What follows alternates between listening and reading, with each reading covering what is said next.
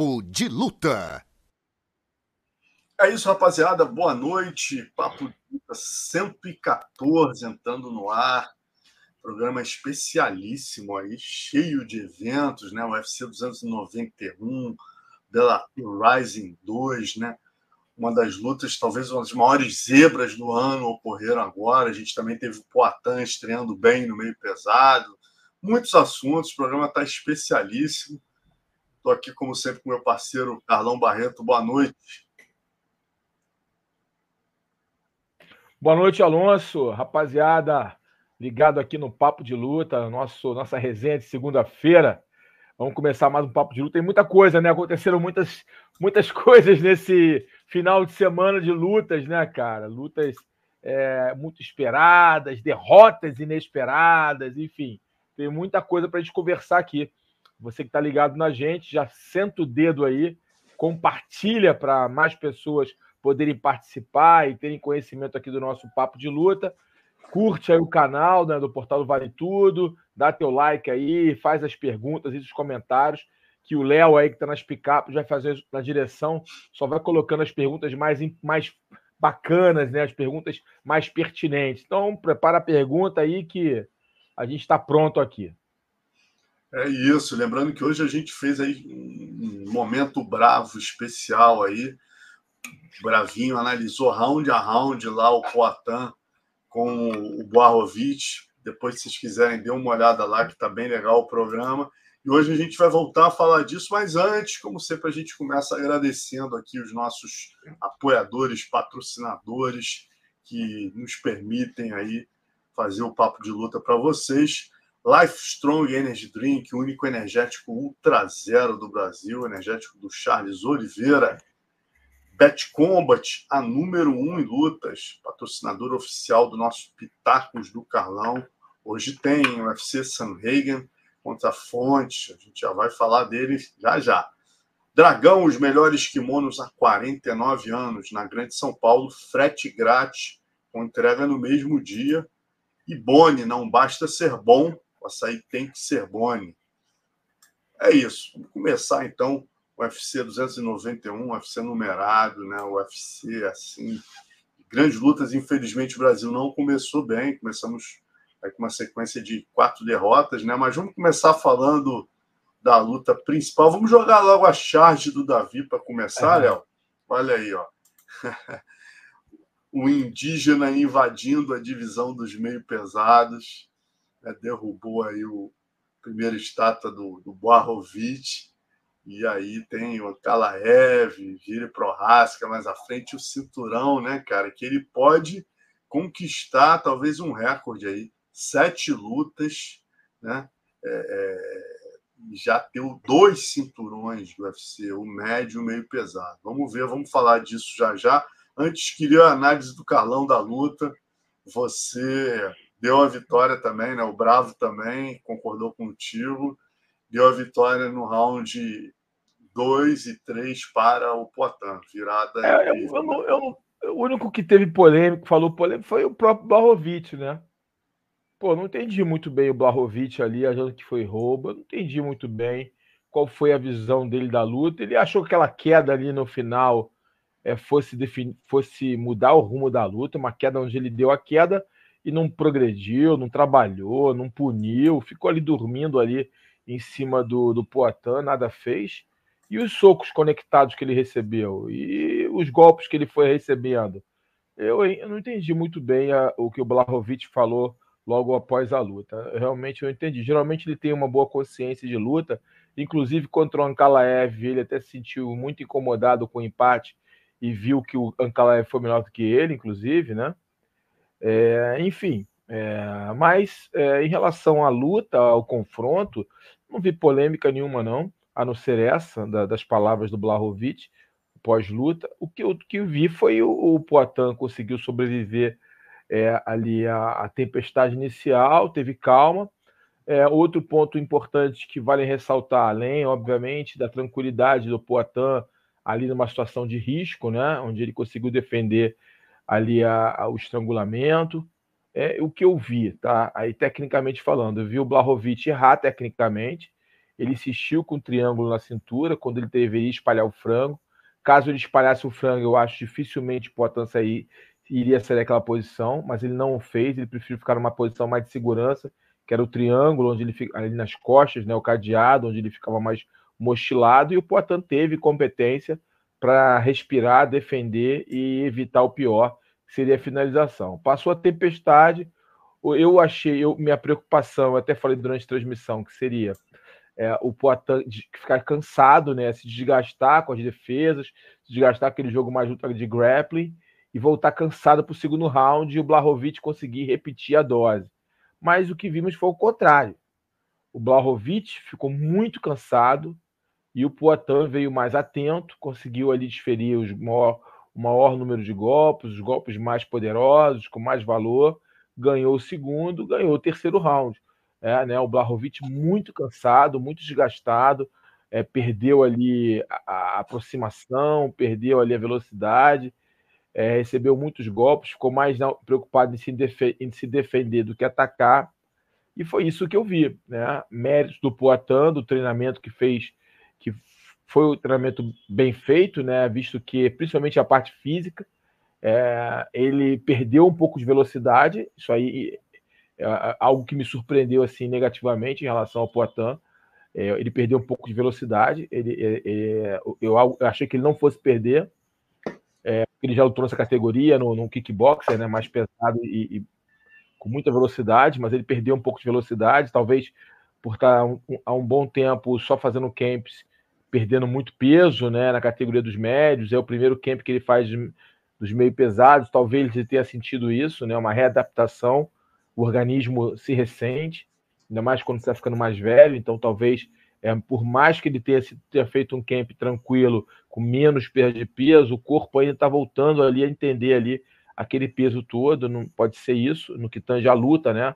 Obviamente ele fica aí com 100 quilos é, no, no, normalmente, no off-season, ah, cara, mas é, então ele teve esse, ele, esse ponto positivo que eu gostei do Poitin foi o preparo físico, tá? Eu acho que ele está muito lutando na altitude ali, estava muito bem preparado fisicamente.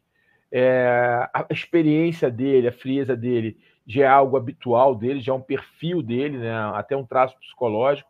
O Poitin é frio, né? Ele tem uma frieza, ele, ele não se emociona muito na luta, ele é frio. Isso é muito importante, principalmente quando você está está passando por momentos de dificuldade, tempestade, e isso o ajudou muito, né?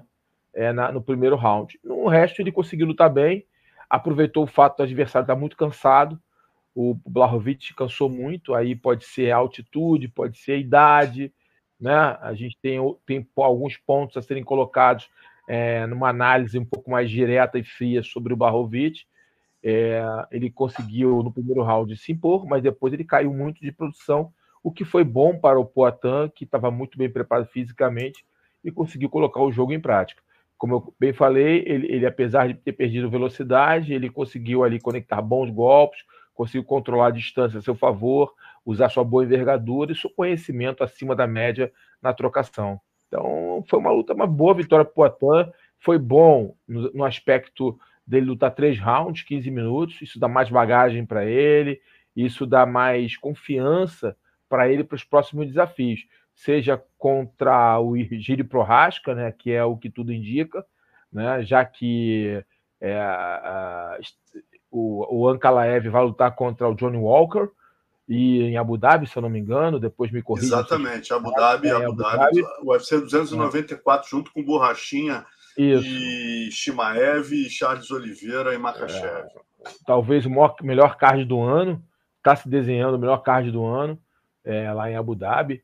Então, a, a, então, isso significa o seguinte: a gente tinha criado uma expectativa do Giri Prohaska, uma notícia que saiu que o Giri não estava bem fisicamente devido à lesão do ombro, ainda não estava é, pronto para uma luta, mas com, essa, com esse fechamento aí do Ankalaev contra o Walker, fica claro que o Giri está tá muito bem, obrigado, e deve estar tá se fortalecendo para uma disputa de cinturão contra o Poitin. Pelo menos é o que foi dito, né? Que o vencedor da luta do Poitin contra o Blahovic seria o próximo desafiante. Né? Se nada mudar no jogo, se nenhuma peça mudar no tabuleiro, é o que veremos em seguida. Né? É Poitin contra Giri Prorasca pelo cinturão vago dos meio pesados, que já foi do Giri. Você acha o Giri um casamento mais na medida para o Poitin do que o, Giri é uma loucura. O Giri é uma loucura. O Giri é uma loucura. Você não tem como prever o Giri. Esse é o ponto o, o fora da curva dele. O Giri é um trocador, mas ele derruba, mas ele tem queixo, ele tem gás, ele, cara, ele é um cara que luta na tempestade o tempo todo. E para lutar com o Giri por É o caos, né? É o caos. Que. Chaos devia ser o apelido é, dele. É. E para lutar com ele, você tem que estar tá, você tem que estar tá disposto, preparado física e psicologicamente para lutar 25 minutos no olho do furacão, entendeu? Porque ele aguenta a porrada, ele, ele, ele se recupera do nada, ele vem para cima de você, ele te mete a mão pesada, ele finaliza. Cara, a luta com o Glover foi isso. E ele não lutou bem com o Glover, ele errou muito. Mas você vê que ele foi no coração puro, na vontade, na resistência. É um cara muito forte fisicamente, falando, né? Muito forte. E ganhou, finalizou o Glover, brother. O Glover não aguentou aquela pressão toda, aquele furacão todo para cima. É, é, é, muito louco lutar com aquele cara. Deve ser um cara difícil de lutar. É como o Poatan também o é, né? Um cara que anda sempre para frente, tem golpes duros, é um cara cheio de quina. É, o Giri Prohaska é uma loucura. Então, ah, porque o Giri troca, então o Poitin vai nocautear ele. Cara, não sei. Você viu que o Poitin não tá tão rápido assim. Você viu ele contra o Blahovic. Eu não sei. Você viu que o Blahovic conseguiu derrubá-lo. O Giri pode conseguir também. Então, quer dizer, são muitas conjecturas, né? São muitas possibilidades nessa luta. É óbvio que a gente espera que o Poitin trabalhe mais, vai ter mais tempo de trabalhar, de evoluir, ganhar mais solidez em todos os fundamentos da luta, defesa de queda, enfim todos os fundamentos são necessários para que ele se torne um campeão legítimo contra um cara como Prohaska, mas é obviamente o Prohaska é, é, uma, é uma, incógnita, cara. É o Ankalaev tem um jogo previsível, né? Eu sempre falo isso e continuo falando. Você consegue prever o que o Ankalaev vai fazer. O, ele tem ali, você consegue fazer um raio-x de como ele, ele caminha, ele sempre caminha da mesma forma, os golpes que ele, que ele, ele lança, a forma que ele derruba, ele tem lá um padrão de luta. Né? E aí fica mais fácil um bom coach desenhar um, um antídoto ou, uma, ou, uma, ou descobrir ali algumas falhas né? e usar isso contra o adversário. O Prohaska é muito complexo, cara. Ele é muito doido, é muito louco, é muito caótico o jogo dele, né? E isso traz para você sempre uma dúvida, né? Ele vai me socar, ele vai dar um giratório, ele vai chutar, ele vai me derrubar, ele vai fazer o quê? Ele no clinch vai meter na cotovelada, ele vai me finalizar na guilhotina? Ele vai me. Entendeu? Ele vai. O que vai fazer? É difícil lutar com um cara desse. É um cara... Tem brechas no jogo? Sim, ele tem brechas no jogo. Até mesmo pelo jogo, até mesmo por, por ter um jogo tão caótico, ele tem muitas brechas no jogo onde ele é atingido. Mas por enquanto ele se recuperou de todas que o atingiram e atingiu de volta de forma contundente e eficiente. É simplesmente assim. Então é uma luta difícil para o Poitin, como também, obviamente, o Poitin é um cara na luta em pé diferenciado e pode trazer dificuldades reais, inclusive nocautear o, o, o Giri Prohaska. É uma luta realmente difícil você fazer um prognóstico um pouco mais preciso. É uma luta que vai muito ali do momento deles, como é que eles vão se comportar. Mas o que eu vi é que o Giri Prohaska tem plenas condições, pela velocidade que ele tem, pela força que tem, é, de derrubar o Poitin e fazer um ground and pound agressivo e efetivo. Ele tem sim essa condição eu acho que é algo que ele vai tentar fazer, apesar da gente saber dessa imprevisibilidade que ele tem no jogo dele, que é o que torna ele tão, tão difícil, tão enigmático, digamos assim.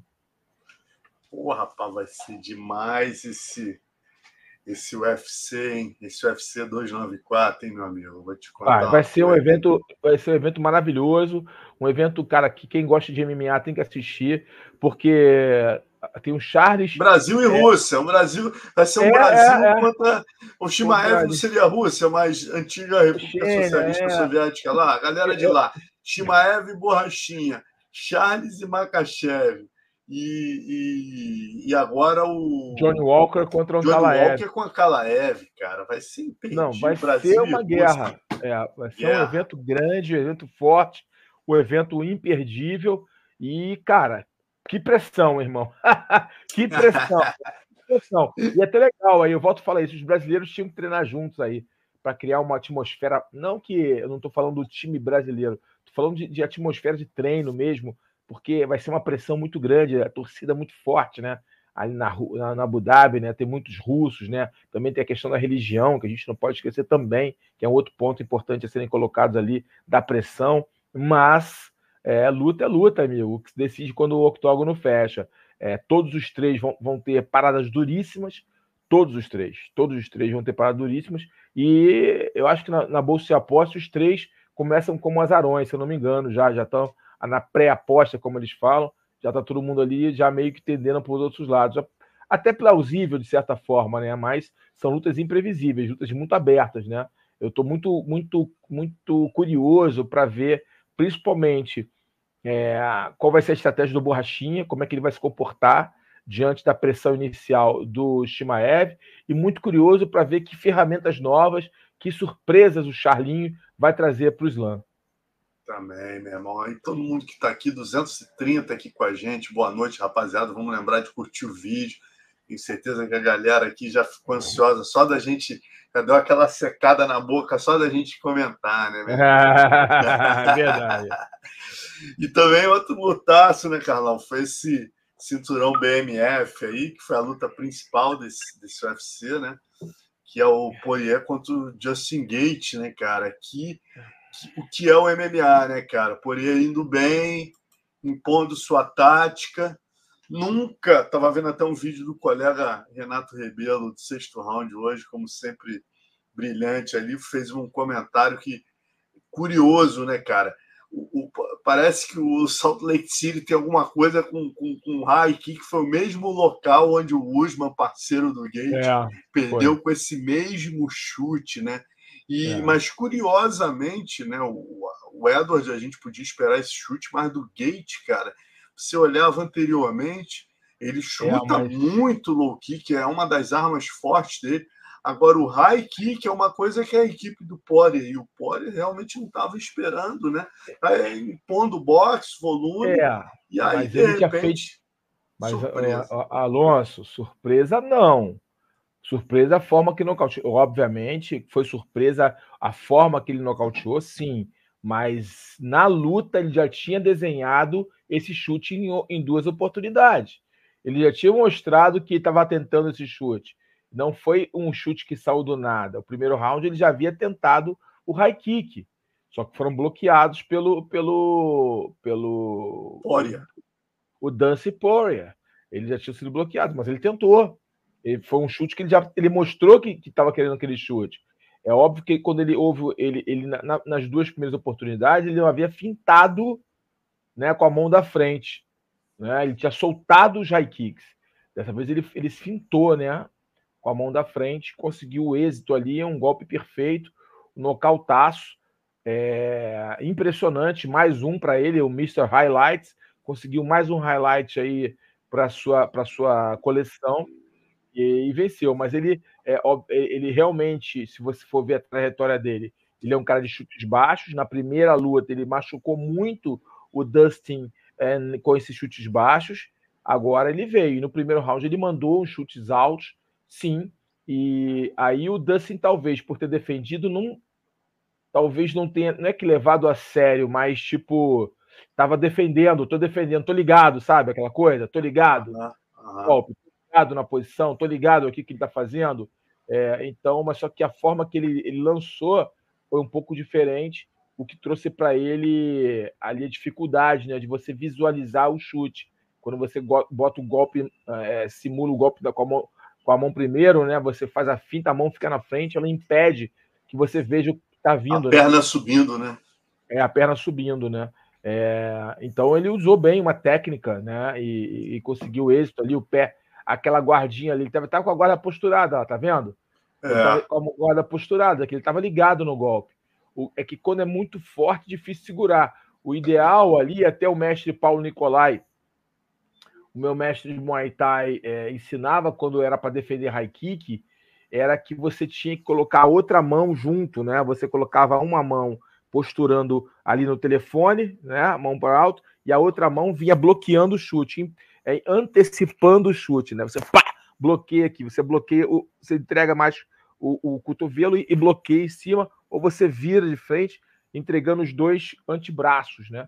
Para que o chute seja ali. Mas é difícil isso quando você recebe um chute é, normalmente, né? Você vê ele chegando. Agora, quando o cara joga a mão na frente e impede que você veja, cria essa finta, essa cortina de fumaça, se sua mão não estiver muito bem colocada, vai varar e você vai ser nocauteado, que vai pegar no pescoço, né, amigo?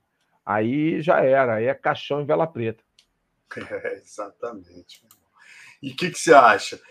Começou a pilha ali, Justin com Conor. Você acha que ele vai ficar de reserva do Charles e Makachev? Ele já é, disse: é, ó, cara, o cara me negou seis vezes, eu não vou lutar com ninguém que toma esteroide, ele não está ainda no, nos, nos, nos, testes da usada. Não vou aceitar lutar com esse cara, não. Mas quando botar o dinheiro na mesa, né, cara? É, é, é, é, é, é o que você falou. Teoricamente, o Conor não pode lutar esse ano, né? Teoricamente. Por que teoricamente? Porque ele não entrou no, no programa de antidopagem, né? Então ele não está elegível né, para lutar, correto? Sim. Então, dificilmente essa luta aconteceria esse ano. Teoricamente.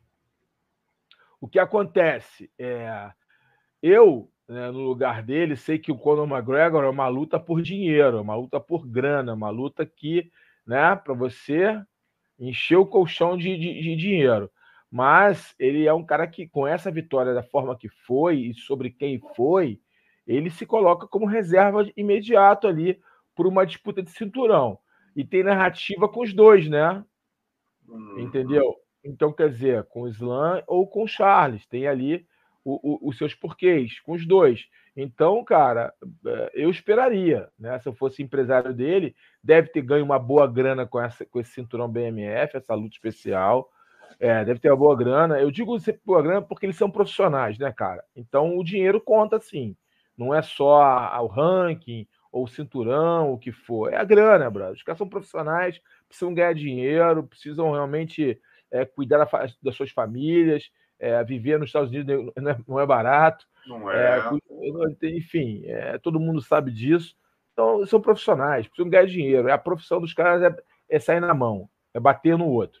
Então, cara, o que acontece? Eu, eu, eu, o, o, cinturão está muito próximo, né? Uma disputa. O cinturão não, uma disputa seja com o Islam Mahashev, seja com o Charles do Bronx.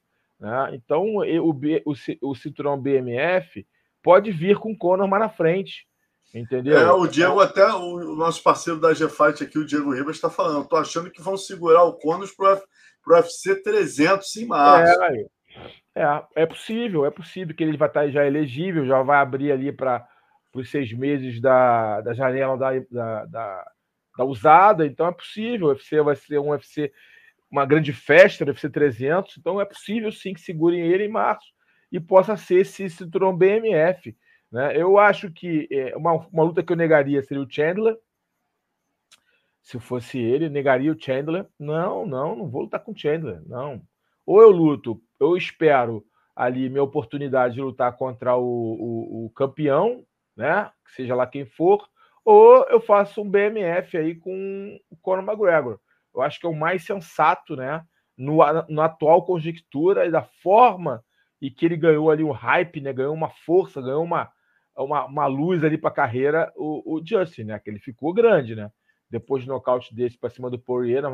É, e ainda tem, o, o, ainda tem a trilogia. Ainda tem a trilogia. É, tem a trilogia. O, o que o Gilmar José de Souza fala aqui faz todo sentido, né? Se a luta do Charles com o Slam não tivesse já marcada, acho que o Charles iria perder essa oportunidade para o Dustin Gates, né? Eu tenho certeza. Você falou, eu tenho certeza o que você falou. Se tivesse aí naquela discussão se vai lutar não vai lutar, eu tenho certeza que ia perder. Certeza, os caras ião perder. Ah, bota o Justin Gates depois de uma vitória dessa. Ia ter todo um porquê. Entendeu? Todo mundo acreditou que os caras iam se matar, porque são dois é. voadores de alma, né, meu irmão? Dois caras que é, lutam, se é. matam na porrada. Acabou que saiu o Justin Gates inteiro porque ele tá inteiro, entendeu? Enfim, e de uma forma avassaladora, que ganha, que dá para ele musculatura, né? Isso é importante também. É, é, não foi uma luta lá e cá de guerra, foi uma, ele sai com musculatura, né? Ele nocauteou o Dustin Poirier, meu irmão. Pô, pelo amor de Deus, né? Um cara, pô, top, top. Os dois se encontraram no auge das suas formas, né? Aliás, eles vêm mantendo ali uma longevidade, uma qualidade durante muitos anos, né? Muitos, já, muitos lutadores já passaram, mas os caras continuam ali, ó, entre os, entre os tops da divisão. Então é isso que eu acho, na verdade, cara. A minha opinião em relação a essa, eu acho que o Justin Gates tem que esperar é, ali ver o que vai acontecendo na frente. Tá? É logo ali, né? É logo ali o Charles contra o, Islam. E depois ou ele se torna, ou provavelmente se tornará o reserva, né? Ou quer dizer, o próximo a disputar o cinturão, ou ou espera ano que vem aí, como bem lembrou meu amigo, para lutar contra o Conor, né? Aí no UFC 300, que também ia, ia, ser uma luta que ia vender muito, porque além de ser o Conor McGregor, o Justin Gates está com moral, ele tem moral, ele tem uma grande torcida, ou ainda tem uma terceira opção lá no fundo, que seria uma um tirateima, é. uma trilogia no, no, no BMF entendeu? Cada um ganhou uma, um nocauteou na primeira, outro nocauteou na segunda, e agora, quem é o melhor? Ainda tem uma narrativa ali, ainda tem como contar uma história, uma luta entre, uma trilogia entre o, o Poirier e o Goetz. Então ele tá, ele tá bem servido. Esse aí não precisa se preocupar, Alonso. Esse tem luta marcada Esse... de qualquer forma. Pô, irmão, não precisa. Tá com taco de beisebol aí é... empregado até por né? Tá, tá, tranquilo, esse tá tranquilo. Esse tem luta, tem, tem, ele tem, tem como empresário dele negociar luta em três lutas aí, a gente falou, três. E o cara de... tem só o melhor empresário do mundo, né, meu irmão? O cara mais bem relacionado, que é ali Abdelaziz, é, então problema então, ele não vai ter. Nenhum, no problema. Ele só tem solução. Tem três aí. Três, três linhas aí para ele seguir. É só ver qual é a, a que o UFC se encaixa com a vontade do, do evento, né? E vamos pro Gabriel Bonfim, rapaz, com Trevin Giles. Pô, que, que garoto talentoso, hein, Carlão? É, cara, é, algo que a gente já vem falando sobre ele já há um tempo, né? O Gabriel é um cara, é um menino diferenciado, ele vem mostrando isso luta após luta, a forma que ele encara seus oponentes, que ele encara a pressão, ele carrega a pressão para cima dele com muita, muita tranquilidade, né? Ele vinha ali, pô, o irmão dele perdeu, isso podia afetar ele de certa forma, né? Pô, ele, ele, sempre lutou com o irmão, desde que lutou no UFC, né? Tanto no Contender Series, quando, quando eles estrearam no Brasil com vitórias, né? Vitórias impactantes. O irmão perdeu, é, é, né? então mexe com qualquer um, mas parece que com ele não. O, o menino é muito focado, sabe o que tem que fazer, conhece seu potencial e vem aí para trazer problemas para a divisão, cara é, é, um garoto que a gente vai ficar de olho. Já pediu aí o Neil Magny, foi, não foi o Neil Magny que ele pediu? Me corrige se eu estiver enganado, ele pediu. É, eu foi o Neil foi, Magny. Foi o Neil Magny. É, é também... Já pediu um top ali, o Neil Magny, porteiro da divisão. Então, quer dizer, cara, se o Neil Magny aceitar a, a, o desafio, acho que foi o Neil Magny mesmo que ele pediu. É, se, o, é. se o Neil Magny aceitar o desafio, poxa, vai pular muitas casinhas no jogo. É, o New Magni aqui, só para a gente ver, está em qual. 15, não é? O quarto ou quinto? Calma aí, não é? Vê aí, confirma para mim.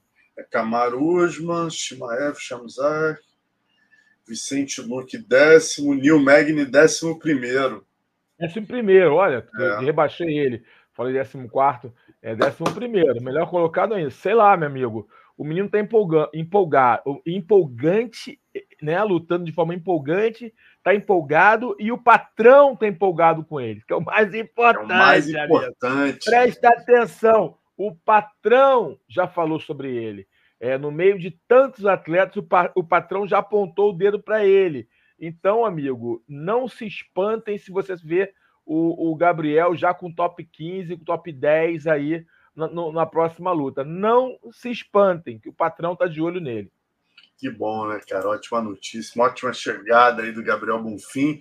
E, mas a noite não foi é, só de flores, né, Carlão? Tivemos aí Pezão, Vinícius Salvador, Priscila e Cláudio Ribeiro.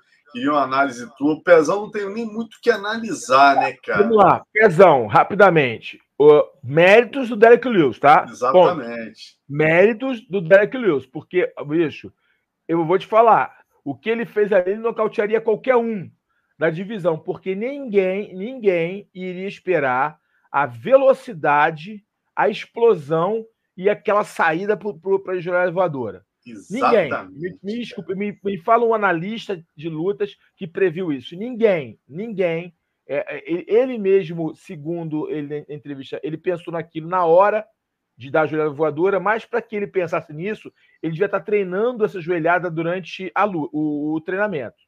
Ele, ninguém pensa, vou dar uma joelhada voadora sem treinar. Ninguém. É louco. Ele, obviamente, já devia estar treinando esse movimento. Como ele perdeu peso, estava mais, com mais mobilidade, ele se sentiu confortável no treinamento, obviamente, algumas oportunidades de executar o movimento, só que ele pensou na hora, isso ele pensou em dar isso durante a luta, ele preferiu surpreender o Pezão, porque o Pezão sabe como ele começa uma luta, qual é o tipo de a cadência de luta que ele faz, já é previsível a forma que ele começa. E aí ele, ele meu irmão, ele foi incrível, foi incrível, foi bonito de ver. Foi no brasileiro, não queríamos que fosse, o Pezão vinha numa crescente na organização, mas, cara, foi incrível.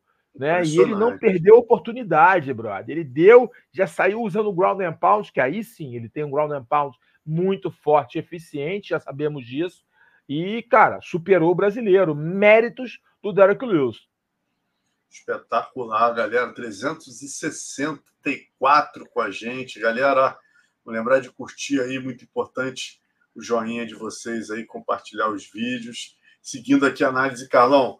É, Priscila Pedrita, rapaz, com a Miranda Maverick. Pô, wrestling taticamente Olha, vamos... perfeita a, a, a ah, Miranda, outra... né, cara? E a Pedrita tem que aproveitar que está nos Estados Unidos e começar a treinar mais defesa de queda, wrestling, né, cara? Com o mestre ah, vamos... Valverde lá, pô. É, é, né? é, é. Concordo com você em gênero, número e grau. A Miranda, ponto positivo aplicou bem uma estratégia, conseguiu se, se impor. Ela já, a gente sabia que o calcanhar, o calcanhar de Aquiles da Priscila é essa movimentação de solo, jogo de solo. Ela não tem muita qualidade nesse fundamento, ela precisa adquirir qualidade nesse fundamento, tanto defensiva como ofensivamente. Precisa primeiro trabalhar o wrestling, defesa de queda também, melhorar isso no jogo dela. Já melhorou, mas precisa continuar em, em processo de melhora.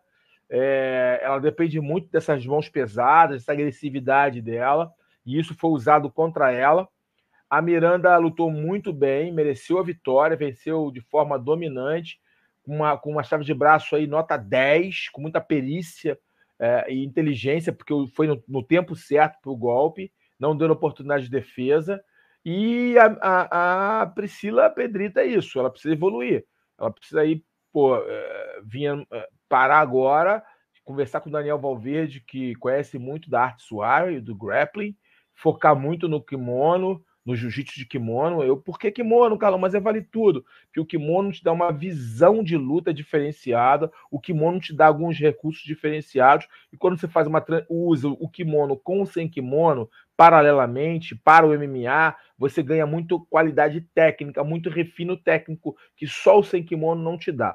O sem kimono você ganha, eh, ganha mobilidade, sem kimono você ganha velocidade, sem kimono você consegue dar os botes em algumas posições, você ganha até mais pressão, mas no kimono tem alguns refinos que o pano te dá, algumas, algumas movimentações que o pano te dá que são diferenciadas. É mesmo porque o kimono, como você pode travar com o uso do kimono, você aprende a usar mais o quadril, a se desvencilhar melhor dessas pegadas. E isso, quando você aplica, sabe aplicar para o sem kimono, te faz um up em termos técnicos que serve para o MMA. Eu, particularmente, como ex-lutador, professor, o que, que eu falo, cara? Não abandone um kimono. Eu cometi esse erro eu cometi esse erro. Eu abandonei o kimono, fiquei só no sem kimono. Eu perdi muita qualidade técnica na época eu lutava, muita qualidade técnica. Eu tinha alguns predicados, mas eu perdi muita qualidade técnica, que era meu DNA, a técnica. Então, quer dizer, é, e isso eu vi não só na carne, no osso, no sangue, literalmente, mas eu vi também em outros atletas que fizeram a mesma escolha que eu, quando não treinavam de kimono paralelamente aos treinos sem kimono aplicados ao MMA. Que eu indico para ela, se é que eu posso indicar alguma coisa. Cara, é, o Daniel Valverde é um ótimo técnico, conhece judô, conhece jiu-jitsu, para, faz escolinha, escolinha de combate aplicada ao MMA. Você vai melhorar muito, Priscila, e poderá voltar melhor na próxima luta. Mas essa, as suas falhas foram expostas. Sem dúvida alguma, Carlão destrinchou com perfeição. E o Vinícius Salvador com o CJ Vergara, cara. O Vinícius Salvador, cara, vamos lá. Talentoso, criativo, mas pouco eficiente. O que, que, é isso? O que, que você quer dizer com isso, Carlão? Quero dizer o seguinte: ele tem habilidade, ele tem um bom footwork, ele tem boa esquiva, ele tem golpes inusitados, mas ele não transforma isso em letalidade.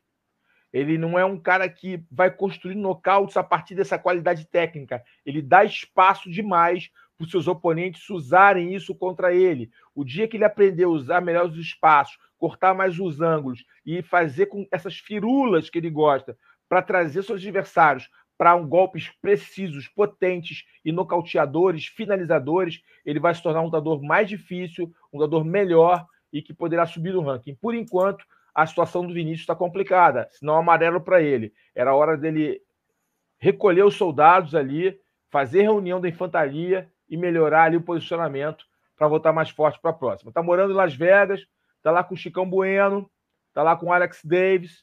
Tem Las Vegas hoje tem muita gente, pode treinar no PI.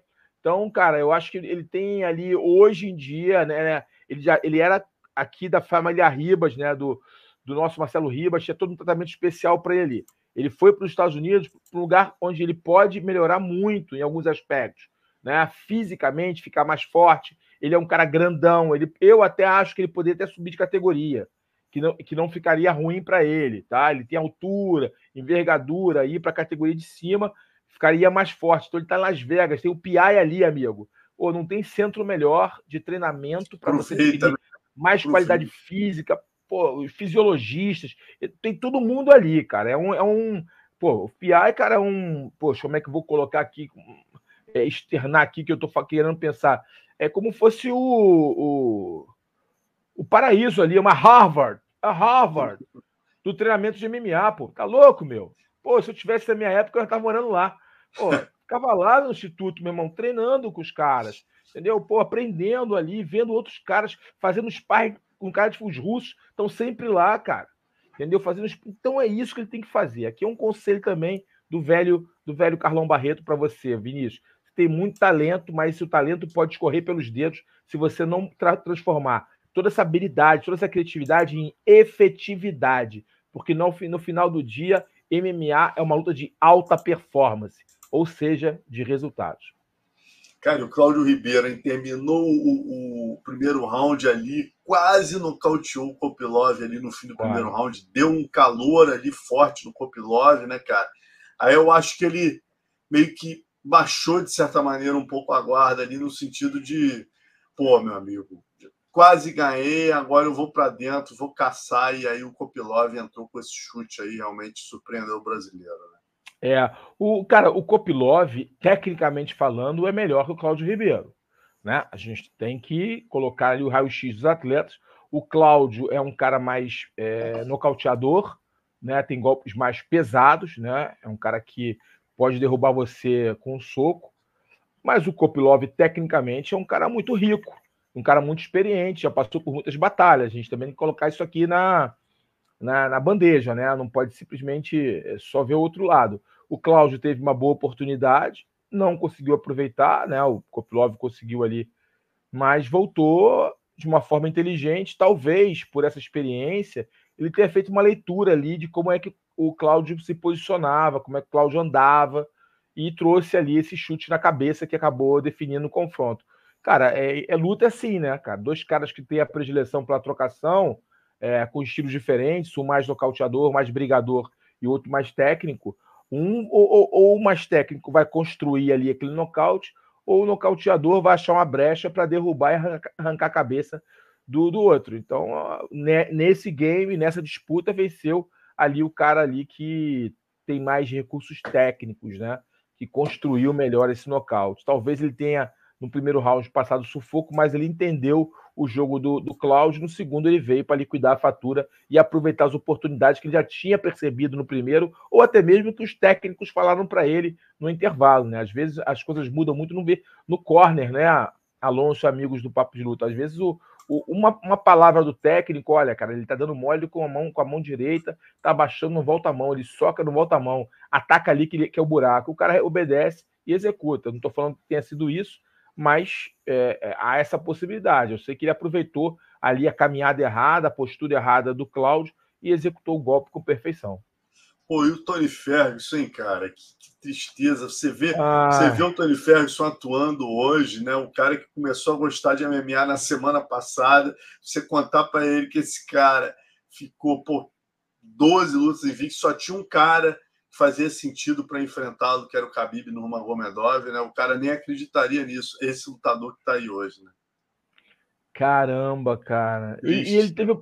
Foram quantas vezes? Foram três vezes que foi cancelado Cara, eu acho que foram mais. Foram o, mais? O Diego tá aqui, o Diego lembra desse. Tem uma memória melhor que a minha. Se lembrar, ah, diz aí, ah. Diego. Eu acho Diego foram... Ribas? É, o Diego Ribas. Eu acho Grande foram... Diego Ribas, um abraço. Ele que Sabe mandou tudo aqui. Mais né? um pouco. Manda um abraço para ele. Um abração para ele aí. é, mas aqui. tipo, mas tipo, cara, é, eu acho que foram três vezes, mas o Diego tá aí pode falar pra gente. Eu acho que foram umas três vezes. Eu acho que frustrou um pouco ele, sabe? Depois, caramba, depois o Charles deu aquela surra nele, né, cara? E aí, cara, ladeira Cinco. abaixo.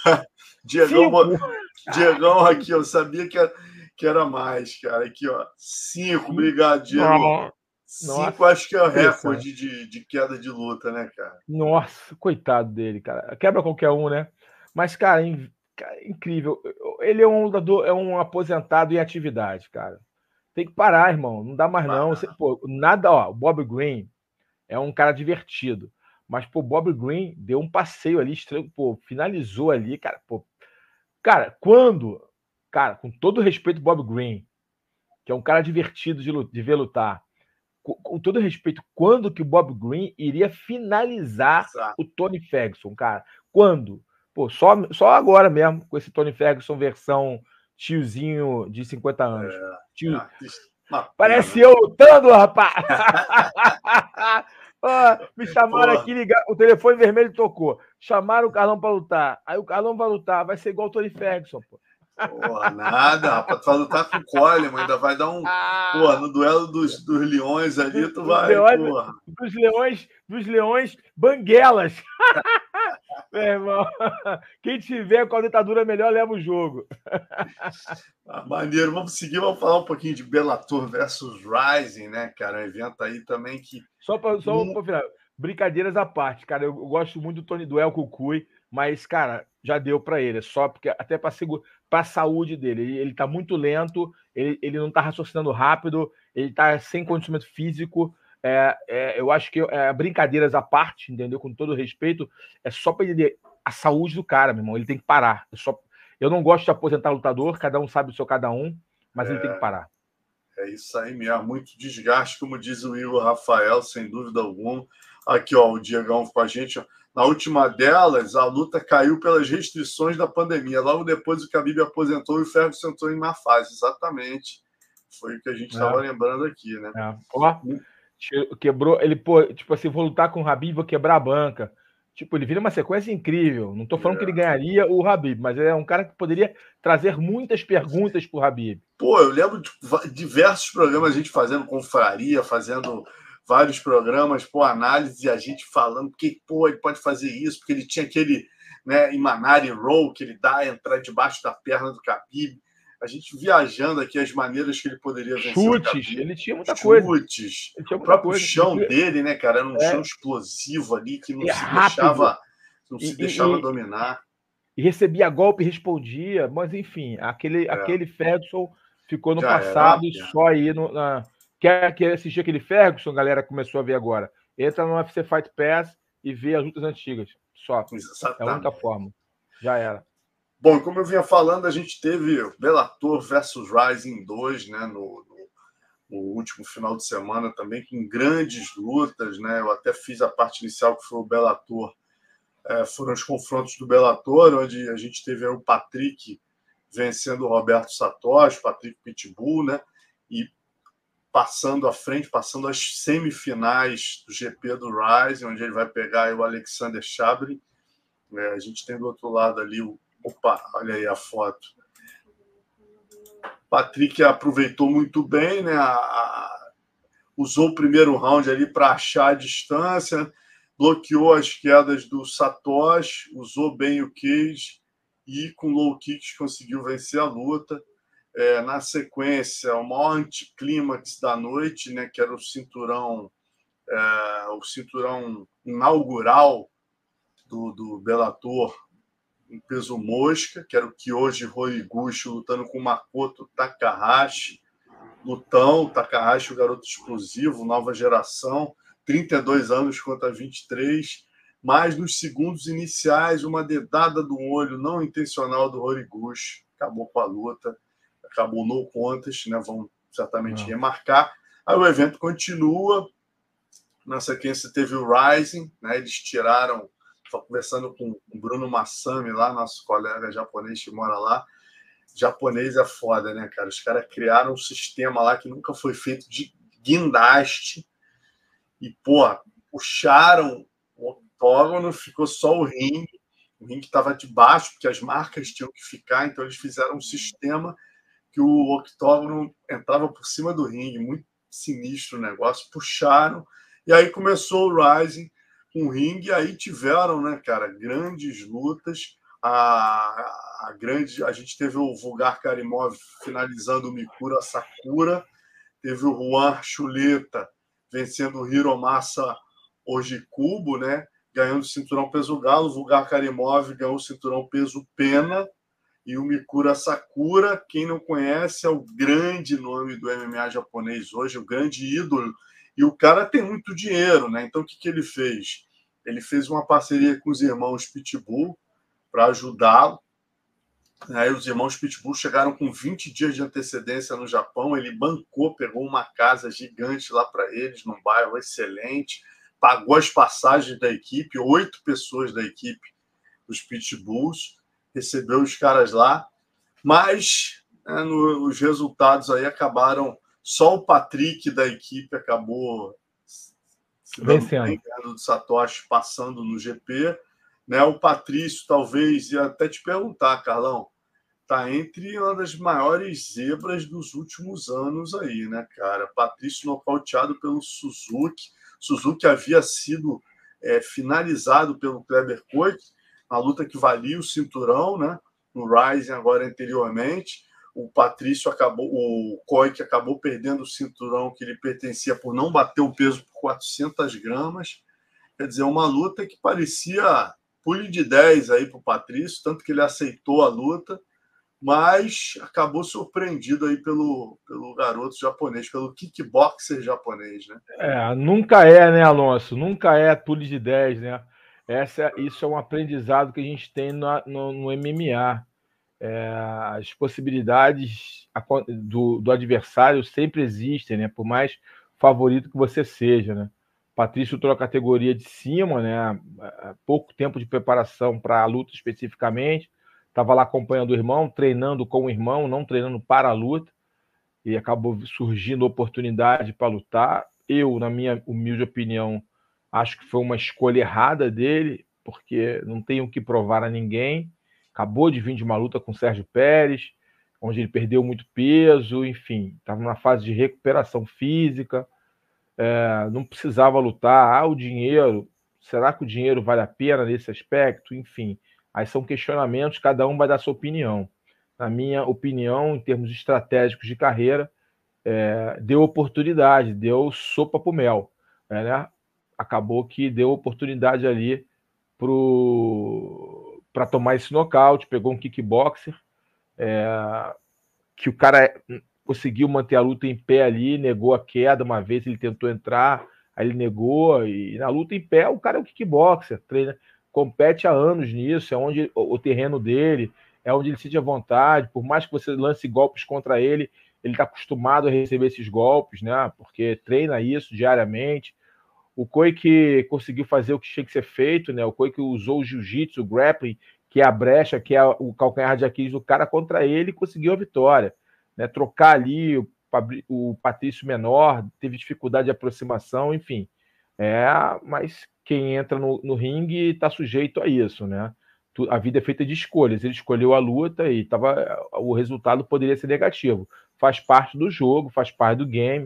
O Patrício é um craque, né? Um cara super renomado, um super campeão, um cara que poderia, que pô, quase foi um triple C ali, né? No Bellator, um dos maiores nomes da organização e continua sendo. A questão de voltar para casa é, e voltar para a categoria dele, voltar para onde ele domina, voltar para onde ele tem o, o conforto dele, para onde ele tem o entendimento, para onde ele obteve as vitórias dele e seguir em frente. O cara da categoria de cima, inclusive. Enfim, é, é, acontece, faz parte. Entrou no terreno alheio e acabou pisando na mina. Exatamente, cara. Porra. Mas ele fez uma live aqui com a gente, né, Carlão? E logo na sequência ele me mandou uma mensagem, entrou ao vivo com a gente aqui. E muito consciente, como sempre, sem dar desculpas, dando todo o mérito ao japonês, reconhecendo que o cara foi, foi melhor e revelando aí pela primeira vez, né? Eu já sabia, ele já tinha me falado em off isso, que ele está com uma hérnia cervical sinistra, que está tirando a força nos dois braços. Ele falou que estava sem sentir a ponta dos dedos. Todo o camp para o Pérez foi um terror de dor. E que agora, finalmente, quando eu perguntei né, qual era o plano dele, revanche com o Pérez, defendeu o cinturão dos penas ou a revanche com o japonês, ele falou: cara, o plano agora é 100% me recuperar fisicamente, parar, vou pegar o melhor cirurgião que tem aí de, de, de, de hérnia, né, de coluna, e pô, vou me curar. E, esse é o meu foco agora, quer dizer, se mostrando muito consciente e em nenhum momento dando desculpa, né? Como, como, como é de praxe com o Pitbull, né, cara? Um cara muito sujeito. Não, sem dúvida. Guerreiro é. e... Mais um motivo para não ter lutado. é, não, eu, eu, concordo com você e eu acho que ele concorda com a gente agora, passado, não, mas tudo bem. né? É, mais um ah. motivo, né? Tava, não tava. Aí, pô, hérnia é muito sério. Né? Passou parte do camp sem sentir as mãos. Não, não, tinha que ter lutado. Não tinha que ter lutado. E com certeza, mesmo, perdeu potência mesmo tivesse, golpe e outra, e mesmo, a absorção muda quando você tem uma hérnia, a absorção lógico, muda também. Lógico, então, lógico. E talvez um golpe que ele não fosse derrubado em condições normais. Mesmo que fosse, o cara é bom no kickbox. Você olhar, é. mesmo que fosse, o cara é bom no kickbox mesmo, o cara é bom, o japonesinho é bom nisso. Agora, tô falando. Mesmo que tivesse vencido, cara, o esforço que se coloca, a pressão se coloca, é, sobrecarrega a hernia, entendeu?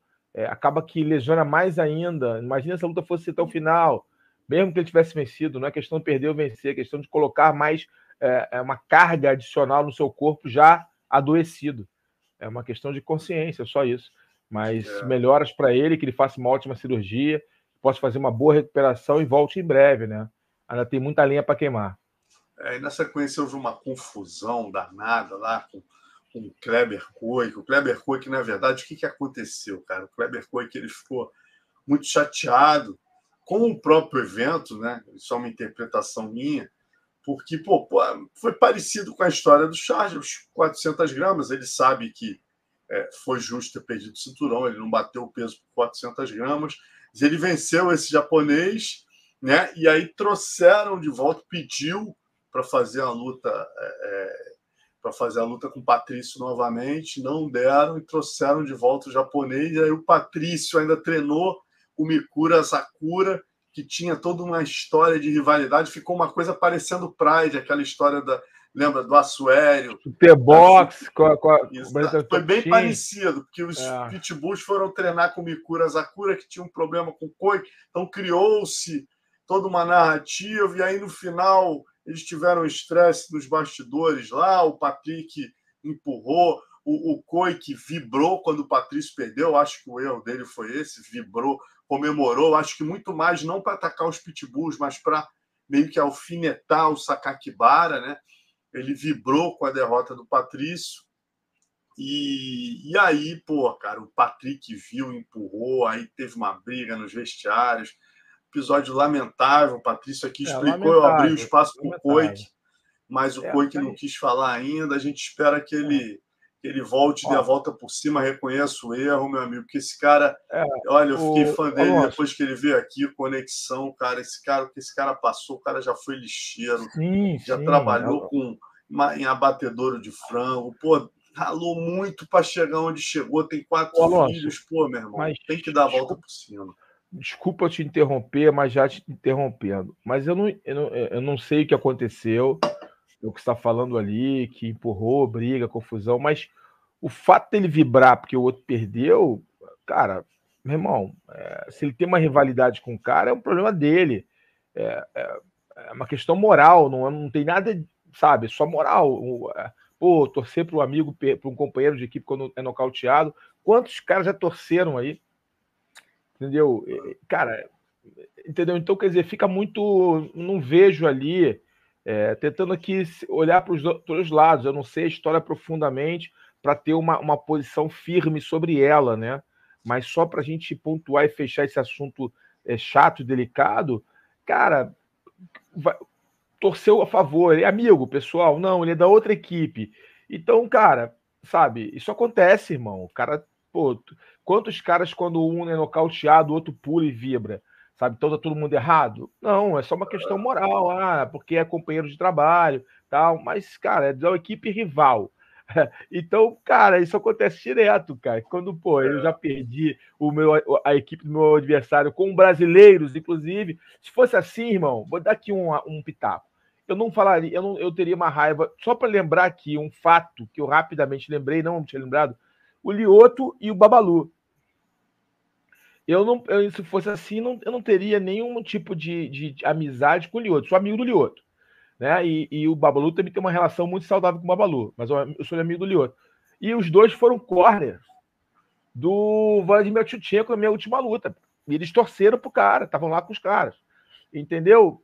E depois o Lioto veio treinar comigo no Brasil Top Team, na, na Black House, onde eu coordenei, eu era o chefe da equipe e, pô, ficou, eh, criou uma relação de amizade. O Babalu sempre tem uma rivalidade, porque era luta livre, depois de rua, e tudo tal, mas depois ficamos, ele veio pro jiu-jitsu, a gente ficou super, super saudável relação de respeito tal. Enfim, cara, não é, é por aí, irmão. É, mas tem, tem, eu, eu, concordo com você plenamente. Eu acho que não, não, não, não justificava, mas teve, teve é o que você falou, tem detalhes, por isso que eu queria que não, ele é. falasse aqui. Tem um é, vídeo que é. ele fez em japonês na época, é, dizendo que os, que os irmãos Pitbull foram vendidos porque é, treinaram Asakura. Em suma, eu acho que ele quis fazer um trash talk.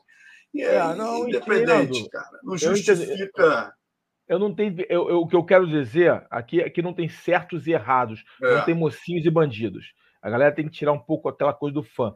Não tem mocinhos e bandidos. Cada um ali teve seu posicionamento, seu ponto de vista e as suas escolhas. E aí toda escolha né, é, tem um resultado delas, seja positivo ou negativo. Você tem que estar pronto para receber os resultados positivos ou negativos. Então, o que eu estou querendo dizer aqui para fechar esse assunto é que é, não, é, é, é essa narrativa do cara torcer contra não é uma narrativa para uma briga. Então, outros ingredientes estavam nos bastidores. É, Quem está certo, eu não sei. Sinceramente, é, não me interessa. Eles vão se resolver no momento certo, são adultos que se resolvam. A questão é que todo lado tem duas verdades. Todo lado tem seu ponto de vista. A gente tem que ponderar para poder fazer uma análise precisa. A gente não sabe a fundo o que aconteceu, mas diante é, do fato de torcer para o cara, para o adversário, ficar feliz, isso aí acontece direto nas lutas, direto.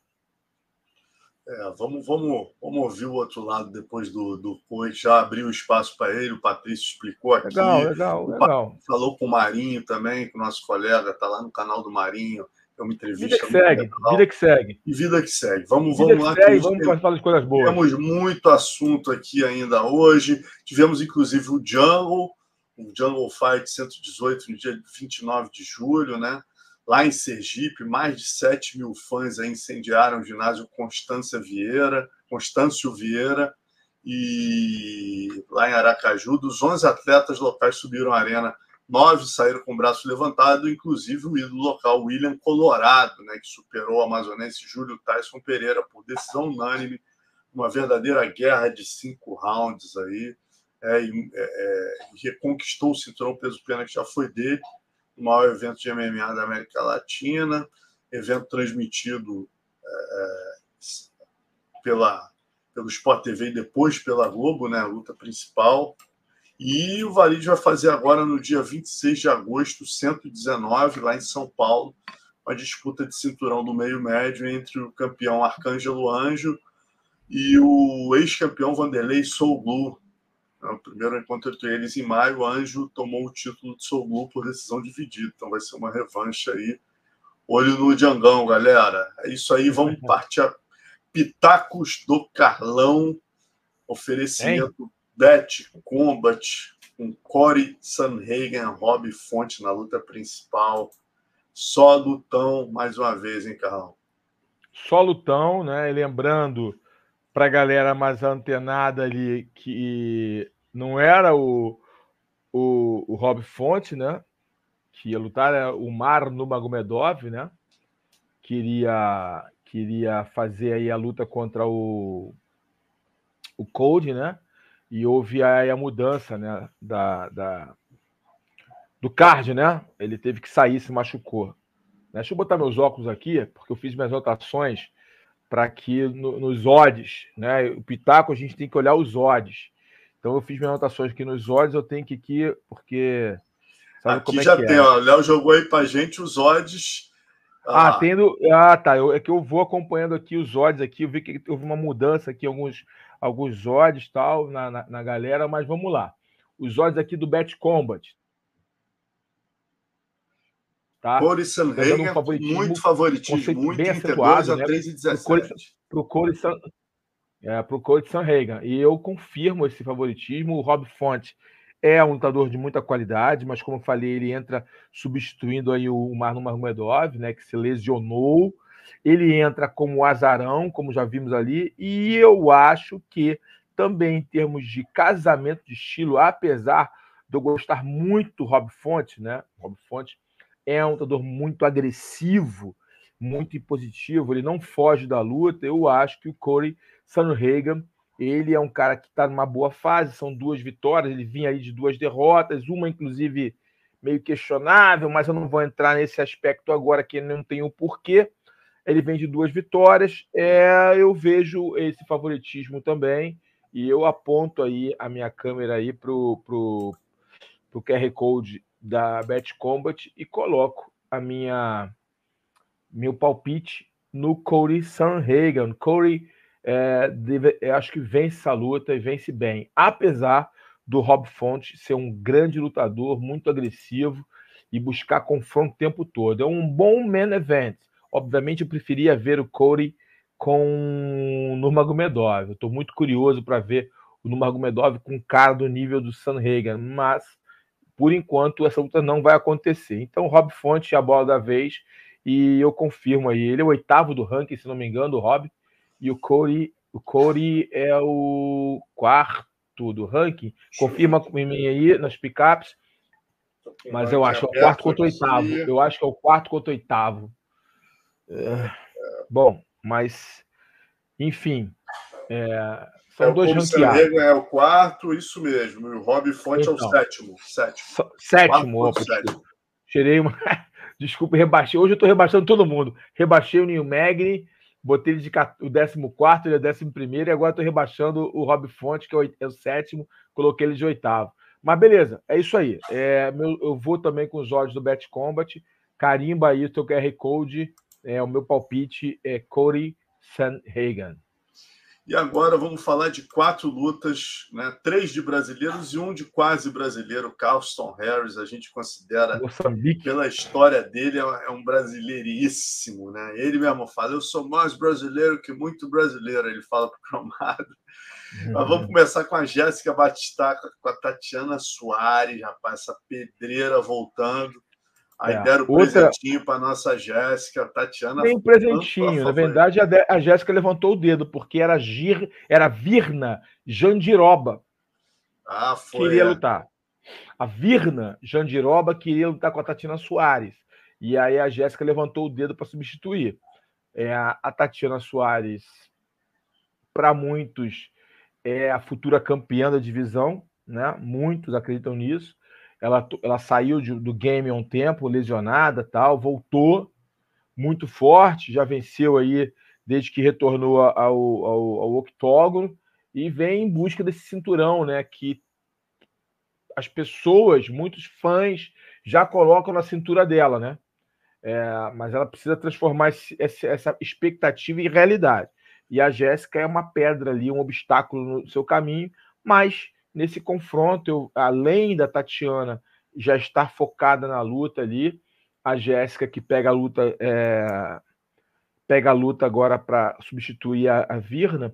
É, eu, eu a, a, Tatiana é uma lutadora diferenciada, tem um wrestling diferenciado, é mais alta do que, do que a Jéssica, é, envergadura, né, posicionamento, é realmente eu a vejo como favorita para essa luta. É uma batalha bem dura para a Jéssica, que vem aí numa fase, né, vem, ela vem de duas derrotas consecutivas, né, isso traz ali na cabeça do atleta sempre uma dificuldade, né, um, uma, e vai pegar uma Tatiana querendo carimbar né, os seus degraus ali na categoria para uma disputa de cinturão. Então a Tatiana é a favorita, realmente, eu creio eu também. Eu a vejo como favorita nesse confronto. Eu carimbo ali a Tatiana. Acho que ela está com uma boa. Bota aí de novo, Léo. Acho que está com um bom percentual. É, é tá 1,23, 385. É uma, uma favorita forte, né? Uma favorita forte para esse confronto e realmente tem todos os predicados para selo e o, os porquês também, do que a gente já falou. E vamos então para Diego Lopes, né? Quem não lembra, o Diego Lopes é aquele que né, foi pro, pro México, treina as meninas lá, né? É, e vai pegar o Gavin Tucker fazendo sua Luta fez um lutaço na estreia, né, cara? Pô, vergou o russo de tudo quanto é jeito, e agora ele pega o Gavin Evloev. Ele o pegou Evloev. Evloev, muito, o Evloev muito favorito, ele pegou em cima da hora, deu um show tão grande, tão grande que o Dana White pagou para ele uma grana, deu um bônus para ele. Deu um bônus e ele agora é favorito por conta é... desse show que ele deu no Evloev. É, mas vai, vai ser uma guerra, irmão. O Gavin Tucker é. é duro, o canadense é duro. O Gavin Tucker é duro pra caramba, vai ser uma guerra. Se preparem é, que a luta vai ser uma guerra. Eu acho que o Diego até é mais técnico do que o, o, o Gavin Tucker, mas o, o, canadense é osso duro de roer, troca bem, derruba bem. É uma luta interessante para o Diego Lopes, uma luta bem interessante. Vai ter um camp completo, né? Vai lutar aí com todo o camp completo. Vai ser luta interessante para vermos aí o Diego lutando uh, em alto nível. Vai pegar um cara que vai exigir dele, viu? Eu também coloco aí o Diego com pequeno favoritismo. Nem vi ali o odds do Bet Combat, como é que tá muito, está muito grande, muito, muito coisa, mas acho que ele é um leve favorito, é leve favorito, na minha humilde opinião. Mas eu vejo também, carimba no Diego aí, coloca teu QR Code aí no, no, no Diego, que eu acho que é ele que vai vencer essa luta. Maravilha. Raoni Barcelos voltando, pegando Kyler Phillips. E essa, Carlão? Cara, o Kyler é um, é um cara, o é Phillips, é um, o Phillips é um cara ele, ele, é um cara que vira uma sequência muito boa, depois perdeu, aí venceu a última. O Raoni vem de vitória, derrota, derrota, vitória, derrota, tá aí alternando na organização. É uma luta difícil, mas o Kyler é favorito, mas o Kyler, cara, ele tem brechas pro Raoni usar, cara. A verdade é essa. Qual é a meu, minha pergunta em relação ao Raoni? é, como ele está de cabeça para essa luta, assim, ele está alternando, né? Ele ganha, perde, ganha, perde, e sempre mexe com o emocional do atleta. Ele saiu aí da, da equipe que ele estava, do Pedro Riso, estava na Atos lá, né? Com a rapaziada da Atos, e a, vamos, cara, é, é, bem, é uma luta bem difícil, tá? O, o, o Phillips é um lutador bom, bom, cara. O Phillips não é ruim, não, tá? O Phillips é um cara que traz. Só que ele, ele tem muitas brechas, ele acaba dando muitas brechas, ele, ele é um lutador que tem muitas lacunas no game. Né? Por mais que ele seja completinho, por mais que ele tenha boas vitórias tal, ele, ele traz algumas lacunas no jogo. Cara, e eu, eu gosto do, do Raoni, cara. Eu acho que o Raoni é um cara de qualidade, sabe? O menino que ele não conseguiu ainda externar tudo aquilo que ele sabe para dentro do octógono. Às vezes eu acho que ele insiste muito na trocação, fica muito tempo ali usando boxe, até tem mão pesada, até tem um bom game ali em pé, mas ele, ele, ele tem um wrestling e um jiu-jitsu muito afiados. Eu acho que às vezes ele demora para entrar nessa, nessa, nessa. usar isso, entendeu? No jogo dele. O, o, o, a, o, quem viu a luta do Raulian Paiva contra o Phillips vai lembrar que o Phillips quase, quase ganhou o Raulian, né? Foi, inclusive, Rolian ganhou na decisão dividida, ou não, acho que foi isso. Decisão dividida. Mas, enfim, é, a Fumou está bem equilibrada. Mas eu, eu vi naquela luta com o Raulian que ele tem algumas brechas que eu acho que o jogo mais sólido, fizer um jogo mais conservador, mais sólido, mais pragmático, o Raoni conseguirá vencer essa luta. Então, eu vou contra a, os odds aí do Bet Combat, eu vou, eu vou apontar meu, meu QR Code para o Azarão. Eu vou apontar meu QR Code para o Raoni Barcelos. Eu acho que ele já tem, ele tem ali um, um jogo, se fizer a forma correta, um jogo mais sólido, mais pragmático. Ele é um cara atleticamente bem forte, o Raoni eu acho que o Raoni consegue neutralizar, ganhar a decisão do, do Phillips. Pelo menos tirando assim muita luta do Raul, do Raulian Paiva que eu vi do, do Phillips, que é a luta que está mais fresca na memória. Eu acho que o Raoni tem condições de vencê-lo. E para fechar, vamos pro Moçambique, né, cara? O cara que tem uma história inacreditável. Caston Harris pegando aí Jeremiah Wills. Então, cara, o Carlston Harris, o Moçambique, ele fez uma ótima luta na, na, última, na última aparição dele. É, uma ótima luta, venceu com muito domínio, derrubou um wrestler, né? Derrubou e dominou, só não conseguiu finalizar porque o cara escorregadio, ele não conseguiu pegar, mas passou boa parte da, dos rounds, principalmente o segundo, terceiro round, né? Se eu tô aqui tentando puxar a memória, é, ele dominando, dominando, ali jogando por cima, amassando, tal, tentando pegar o katagatame, pegar triângulo de mão, fica passando. Ele é, ele é mais alto do que o, do que, do que o adversário, né? O, o Jeremiah é um cara menor, é um cara baixo, mas é um cara muito explosivo. Para a galera que não lembra do Jeremiah Wells, é o cara que nocauteou o. Meu Deus. Brasileiro, campeão do TUF, é o. Meu Deus. Cara, minha cabeça agora. Eu vou, já vou botar o... aqui. Que isso, gente? Que parceiro nosso, amigo nosso, pelo amor de Deus. Caixa Grossa. O, Va é... o Arley. O Arley, o Arley Alves. Pô, o Arley, eu, hein? Deu um, deu um apagão aqui, memória. É, é, o soco na cabeça, gente. É muito soco na cabeça. Acaba que a memória fica afetada. Não repara, não. Mas, cara, é, o, o, foi o, o Arley Alves, cara. Ele nocauteou o Arley sei se vocês lembram disso. Ele nocauteou o Arley, cara. Ele surpreendeu o Arley, meu irmão. Ele é muito agressivo. Agora que você agressivo. falando que eu lembrei dele, Carlão. Porra, muito agressivo, muito agressivo. pra caramba, contra é golpeador. É, ele aguenta, o Arley aguenta. deu a pressão nele, ele foi, ele, entrou de contra-golpe é, e derrubou. Muito rápido, o wrestler também derruba bem, é, pressiona muito. Então, é, o Carlston, o, o Moçambique, gosta de cadenciar muito, né? Derrubar, fazer o jogo de solo dele, até ter um boxezinho, mas não tão forte e positivo quanto o Wells. É, cara, eu vejo o Wells como favorito para essa luta realmente. Eu acho que o Wells é o favorito, Jeremiah Wells é o favorito para essa luta. É uma luta difícil para o Carlson Harris. Eu, o que acontece que o Moçambique, na minha opinião, tem que fazer usar a envergadura, que ele é bem maior, trabalhar bem os jabs. Eu não sei como é que vai ser um treinamento dele lá com o Cromado, mas o Cromado é um cara experiente usar muitos jabs, muitos jabs, trabalhar uppercut para aproximação do cara, evitar joelhadas, evitar chutes, porque o cara vai derrubar, o cara é muito rápido, é mais rápido do que o do que o Carlson, do que o Moçambique. E o, o que acontece? A guilhotina eu acho ruim pegar.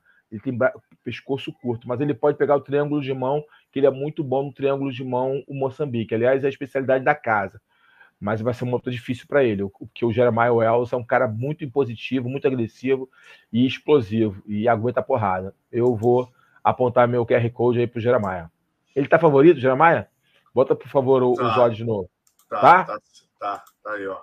1,61 e 2,22. É. Não é amplamente favorito. É, é. é uma luta, ó, vai ser uma, uma, vai ser uma luta divertida, tá? É, vai ser uma luta divertida. Só luta bem casada, hein, é, meu irmão? Vai ser uma luta, vai ser uma luta bem divertida essa aí. Essa luta é uma luta que vai ser bem divertida, o Wells contra o, o, o Moçambique. É isso. Então é só você apostar, apontar seu QR Code aí, é, sua câmera para o QR Code, fazer sua fezinha aí. O Carlão já deu as dicas. Cinco dicas aí para vocês fazerem sua fezinha na Bet Combat Valeu, galera. Boa é sorte é lá para vocês. Boa sorte, com moderação, com inteligência e moderação, galera. Bom divertimento para vocês. E esse final de semana a gente também tem a primeira etapa das finais da PFL, né, onde a gente vai ter aí as semifinais dos penas e também dos meio pesados. Né? Nesse caso, a gente tem um brasileiro, Gabriel Braga, pegando o Chris Wade, o Buba Jenkins pega o peruano Jesus Pineda, que foi o grande surpresa da primeira fase. E no meio pesado, a gente tem o meio brasileiro, né, o filho do Conan, Joshua Silveira, pegando Tai Flores, do outro lado, Martin Hamlet contra o Impa Kassanganai. Gabriel Braga pega um senhor desafio, né, Carlão? Oh, um senhor desafio, luta duríssima. O Chris Wade é um cara muito experiente, tem boa qualidade, uma luta, um grande desafio para o Gabriel, pro Gabriel Braga. Um grande desafio. Pô, mas esse card aí, deixa eu dar uma olhadinha de novo aí. É, o, o, peraí, o, o, o filho do Conan já lutou com esse Ty Flores, né? O filho do Conan lutou, não, com, não. não, lutou com o Martin Hamlet, né? Ah, com o Martin Hamlet. Perfeito, é. perfeito, perfeito. E aí, é. Rapaz, tá arriscado aí que, o, que o filho do Conan vai ganhar esse dinheiro, hein? Filho do Conan botar essa milha no bolso, hein? É. Porra, arriscado ali, hein? Deixa eu ver quantas... É é o Buba Jenkins? Deixa eu ver quantas lutas o, o, filho do Conan tá aqui, ó. O filho do Conan tá com 12 lutas só, cara. Porra. Olha isso, 12 lutas. De repente, aí na 14 luta de MMA, o cara disputando um milhão de dólares. Olha que bebê. Coninha. Coninho. É, tá interessante. É que é o casamento ali pelo alguns o ímpar eu não, eu não lembro do ímpar, mas enfim, beleza.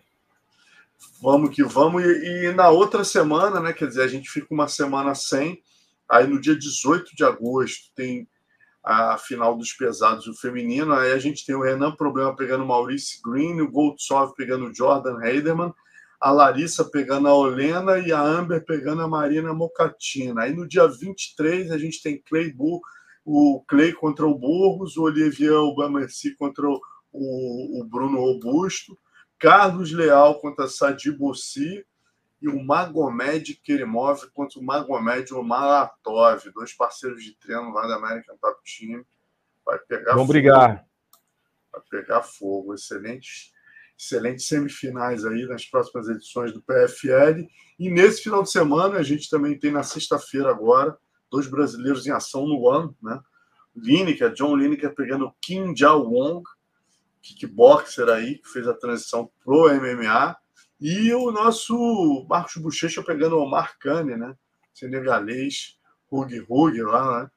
É, falando do é. Lineker, Lineker pega aquele esquema, né, Carlão? Lineker, o, o, o, o, Kim Jong-un lá, o chinês, já pegou toda vez que pegou o Wrestler se complicou, né? Pegou, foi derrubado, foi finalizado, mas o Lineker a gente sabe, né, cara? Ele gosta de trocar porrada, né? Porrada sincera, né? Eu acho dificilmente o Lineker vai virar o wrestler, vai sair da mão. É, vai, ser com, vai ser com emoção, amigo. Se prepara. Com emoção. Vai ser com emoção, vai ser com emoção. E o bochecho Omar Kane, cara. O Omar Kane é, é interessante. O Omar Kane, ele, ele é campeão daquele wrestling senegalês, senegalês, não é isso? Isso mesmo. É, o cara é forte que nem a porta, é, queda, dá muito bem queda, né? Talvez o, o cara, mas o Bochecha é aquele, aquele estilo de wrestler, ele faz aquele wrestling atropelador, né? O baiano, o, o, aquele, aquela baiana dele, né? Que é um Scania vindo para cima de você. Então, é, é possível que o, que o, que o Bochecha consiga, né? O Bochecha mais alto do que ele ou não? Mesmo tamanho, né? É, 1,93 ele tem, bochecha. Ah, a mesma coisa, né? É a mesma coisa. É a mesma coisa. É, vai ser muito interessante, vai ser muito. Mas o bochecha tem o artifício, a qualidade no solo, né? Se ficar por baixo, o bochecha tem jogo para pegar, né? Então é muito interessante aí. Fica de olho na mão do cara, né? As mata-cobra que vem do, do lado de lá, fica esperto com isso, bloquear direitinho, tentar derrubar. Se não derrubar, tem um chão que ele pode fazer o scramble no chão Jiu-jitsu do Bochecha é diferenciado. Então eu, eu vejo o Bochecha como favorito, favorito, mesmo pegando um cara muito forte, né? Pelo menos só o Bochecha tem um pouco de tranquilidade, não se afobar, querer pegar rápido, né? O cara é muito forte, talvez resista no início, mas com o tempo vai acabar sucumbindo e dando as brechas é, para o Bochecha pegar. Maravilha, então vamos para o momento dragão. Essa semana aí você trouxe resultados do Tough Roll na Austrália, né, Carlão? É, o Tough Roll na Austrália. Mais um evento, né, cara, chegando, é legal pra caramba. Legal. Na terra dos cangurus, na terra do surf, agora tá vindo na terra da, do jiu-jitsu, né? Até o Alex Negão, né, nosso grande amigo Alex Negão, estava lá na arbitragem, arbitrou algumas lutas, bem legal. É, tivemos aí um, um, super lutas, né? É, foi bem legal esse evento. Teve a, o, a luta que mais esperada, assim, que todo mundo estava falando, foi o Tainan Dalpra, né? Contra o Burak Sarman, o, o Tainan finalizou. A surpresa do evento, na minha opinião, foi a Nick Lloyd Griffin sendo, perde, vencendo a campeoníssima, campeão mundial, a Ana Rodrigues. Conseguiu vencer a Ana. O Vitor Dória, rapaz.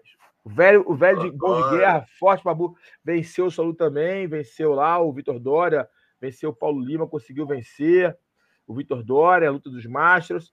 Tivemos ali também sem kimono o Henrique Secone, conseguiu vencer sem kimono. É, e teve também o, aquele menino, rapaz, que é o fenômeno ali do. O fenômeno do, do, dos, irmãos, dos irmãos Mendes, né? Do Guilherme Mendes, tá? O, o Cole Abate, estreando faixa preta, o moleque que ganhou. Moleque habilidoso pra caramba. Ganhou no Super Luta. Tivemos ali num um torneio aí no GP. GP bem legal, assim, os favoritos chegaram na final, que era o Jonathan, o Jonatas Grace, né, aluno do André Galvão, contra o Sérvio Túlio, né, da Grace Barra, né? Eram os dois favoritos, assim, pelo menos no meu, no meu entendimento, eram realmente os dois que eu via chegando, via chegando na final, e foi isso que se reproduziu a final entre o, Jonathan, o Jonatas Grace contra o Sérvio Túlio. O Jonas estava vencendo a luta, mas o Sérvio machucou o ombro e não pôde continuar. E o Jonatas Grace foi o campeão do GP é, do Tough Roll, é, evento australiano. E esses são os resultados aqui do Momento Dragão, né? Mais um evento acontecendo, esse Tough Roll, é, com vários brasileiros no card, norte-americanos, lutadores de qualidade, australianos, obviamente um evento bem legal, teve uma abertura maneira, é, escola de samba para no Brasil, né? Foi bem legal o evento, é uma produção muito bem feita, muito bem organizado o evento. Então, parabéns aí à organização do Tough Row, evento australiano. E que mais eventos desse aconteçam, que mais eventos de jiu-jitsu e grappling aconteçam, porque o esporte vem crescendo no mundo inteiro e a Austrália vem se tornando também uma potência é, na arte suave. Muitas academias, muitos professores lá moram é, estão difundindo o jiu-jitsu. Austrália se tornando uma, uma, grande potência também no MMA, né? Então, quer dizer, é muito bacana ver esse crescimento do esporte no mundo inteiro. E mais um evento aí para a galera do jiu-jitsu ficar de olho, a galera profissional do jiu-jitsu, faixas pretas renomados. Mais uma oportunidade de fazer uma grana ali, de lutar o Tough Roll, evento na Austrália. Show de bola, Carlão Barreto. Vamos então para o poderoso Casca Grossa da semana. Pensando com Casca Grossa, são dois, né, Carlão? Dois, premiar dois hoje, né? É, hoje a gente vai premiar dois caixas grossas. Eu vou falar um e o, e o Alonso fala o outro, para a gente dividir aqui as funções aqui de, dos aplausos né, que o Caixa Grossa merece. Primeiro caixa grossa que eu vou, vou, vou apontar aqui é o Justin Gate, né, que conseguiu ali essa vitória espetacular, ganhou o cinturão BMF, né, the best motherfucker, ganhou o cinturão ali do mais caixa grossa, do mais duro, do durão, do cara ser batido, do porradeiro, e merece aí esse cinturão, venceu com um nocaute, né, um high kick espetacular para cima do Dustin Poirier, do Diamond, entendeu? Um diamante nunca quebra, mas dessa vez quebrou, né? É. Não rachou, quebrou não, o diamante não quebra. Ele rachou o diamante. É... Uma ótima vitória, venceu aí com esse chutaço na cabeça, trouxe uma nova ferramenta para o game. E essa luta não foi só o cinturão BMF, é bom a gente colocar, coloca ele na linha de tiro ali para uma disputa de cinturão, esperando ali o confronto entre Islam Hashev, o atual campeão, e o ex-campeão Charles do Bronx, vai acontecer agora é, no UFC em Abu Dhabi. Então ele foi uma vitória para ele muito importante, porque não só ele ganhou o cinturão BMF, né, como mais caixa grossa, mas também é, se colocou ali, é, confirmou o seu nome ali como o próximo contender, o próximo desafiante ao cinturão da divisão. É isso. O segundo é o Alex Poitin, né? é o Alex Portão, o cara realmente merece aí, porra, depois de passar o que ele passou no primeiro round, muita gente aí psicologicamente sucumbiria e ele voltou, meu amigo, porra, taticamente focado, ouvindo as instruções do Glover, é, controlando a distância, conseguindo virar a luta, né, fazer um segundo round duro a ponto de quase é, conseguir ali um nocaute no final do segundo round, quer dizer, encurralou bem ali o Borrovic, e aí conquistou a vitória no terceiro, então, pô, quer dizer, acho que é grossa demais, né, porque o cara, talvez na sétima luta, se tudo correr como planejado, ele em sua sétima luta no UFC vai estar disputando o segundo cinturão.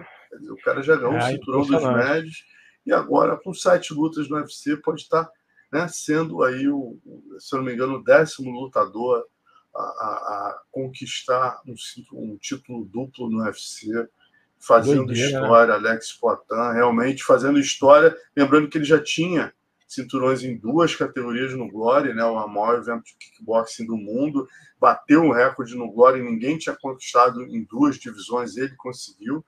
E está arriscado aí a, a, fazer história também no UFC. Que tá estrela, né, irmão? Que estrela, meu Que estrela, né, cara? O cara que é, tava, trabalhou de borracheiro, foi alcoólatra.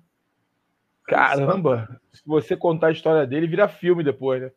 Filme, merece. Isso vira merece. filme, né? Vira filme, porque se ele imagina se ele ganha o cinturão, o, o, o segundo, só ganhar o primeiro cinturão já, já dá para fazer um filme. Imagina se ele é. ganha também no UFC, né? Ele ganhou no maior evento de, de trocação do planeta, que é o Glory.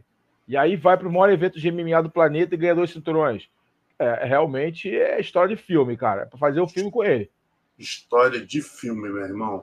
Bom, e o poderoso é um poderoso. Poderoso a gente tem que dar uma puxada de orelha no nosso Michel Pereira, né, cara? Pô, um cara que a gente Michel. gosta muito, que a gente queria estar tá aqui, Michel. Eu e o Carlão, a gente queria estar tá aqui dando, porra, tapete vermelho para você, o casca grossa, por ter vencido aí e finalmente entrado no top 11, você que batalhou tanto. Como é que tu me apronta essa, cara? Porra, tu. E, e ó, eu vou te falar, tava até falando com o Carlão, né? Tem atletas que não têm a noção da importância, não reinvestem no seu treinamento.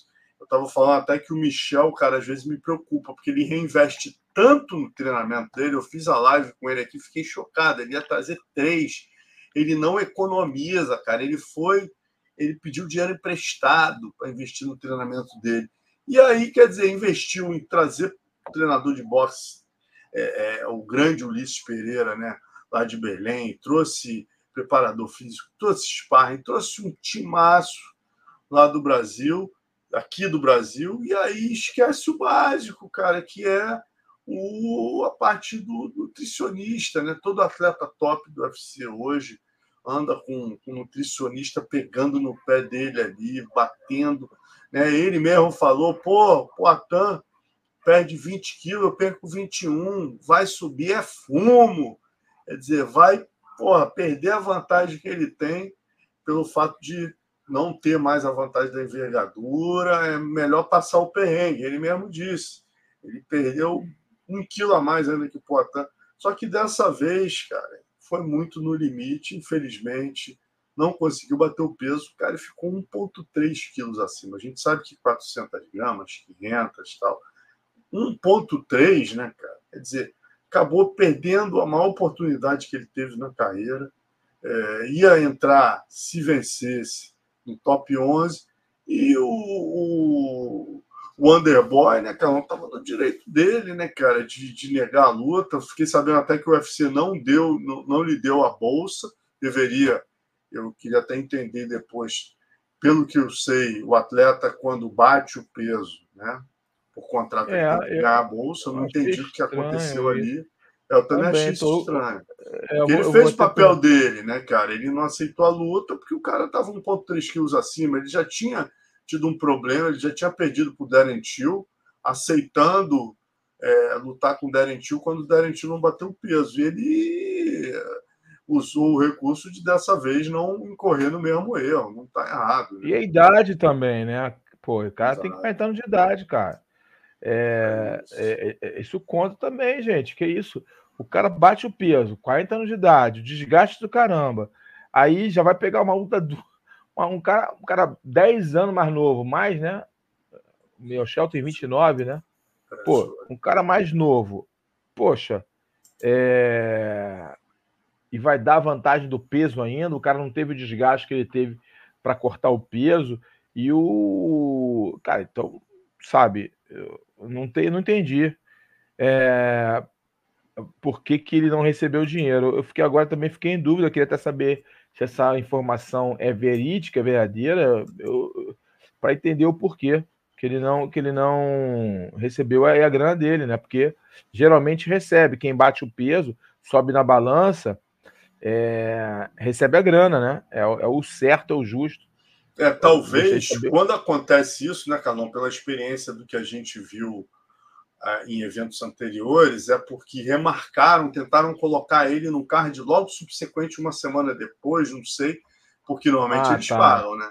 Então, é, ou, então, botaram no card isso. uma semana depois ou duas, tipo, ó, é. vai te pagar, vai, vamos arrumar uma outra luta para você, e aí a gente te paga, né? Nós não estamos. É, então deve ser isso. Eu acho que se, é, acho que você colocou muito bem, Alonso. Acho que foi, foi isso.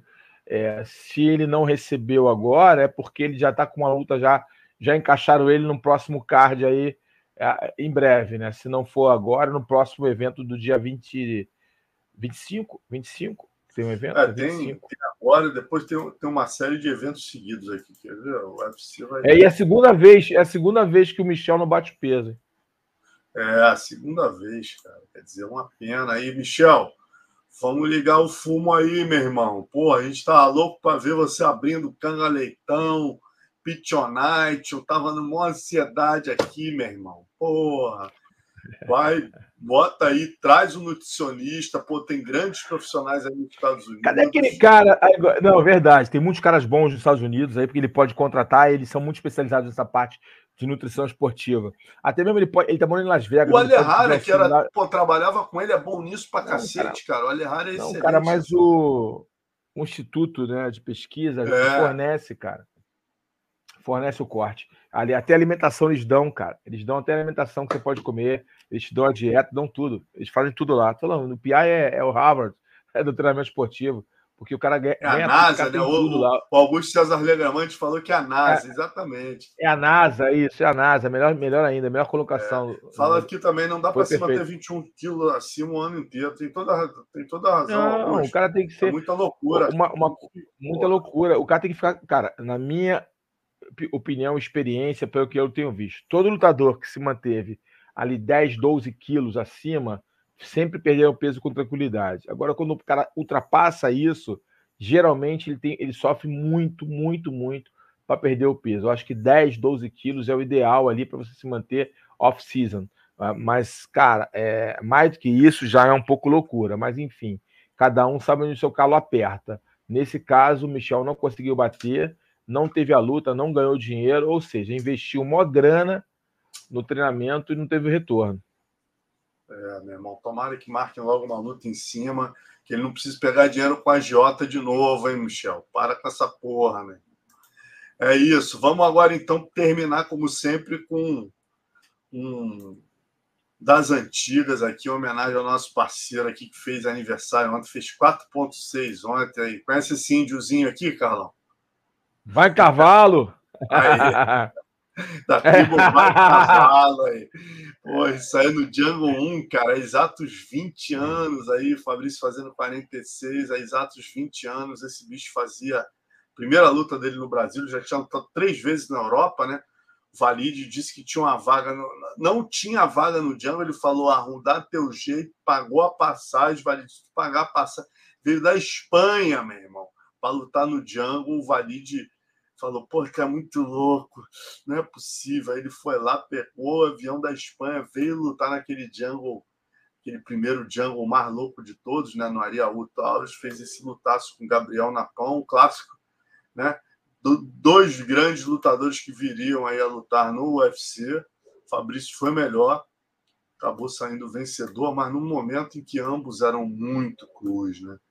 Então fica aqui a nossa homenagem para essa fera que vai lutar com o Cigano agora em setembro. Nosso... MMA sem luvas, né? MMA sem luvas, exatamente. Falei Ao com índio, hoje. índio, Verdun, parabéns, Verdun. Saúde, paz para você, felicidade, muita prosperidade na sua vida, muita saúde e sucesso. Você merece. Tudo de bom para você, meu irmão. É isso, galera. E assim a gente termina mais uma edição do nosso Papo de Luta. Fiquem de olho que essa semana vão ter muitas lives aí. Fiquem de olho aí na programação. E é isso, Barreto. Tamo juntos. É isso, Alonso. Mais um Papo de Luta para você. Comenta aí, compartilha para a galera para assistir nosso Papo de Luta. Segunda-feira estamos de volta, firmes e fortes. Deus abençoe a todos. É isso, galera. Boa noite. Valeu.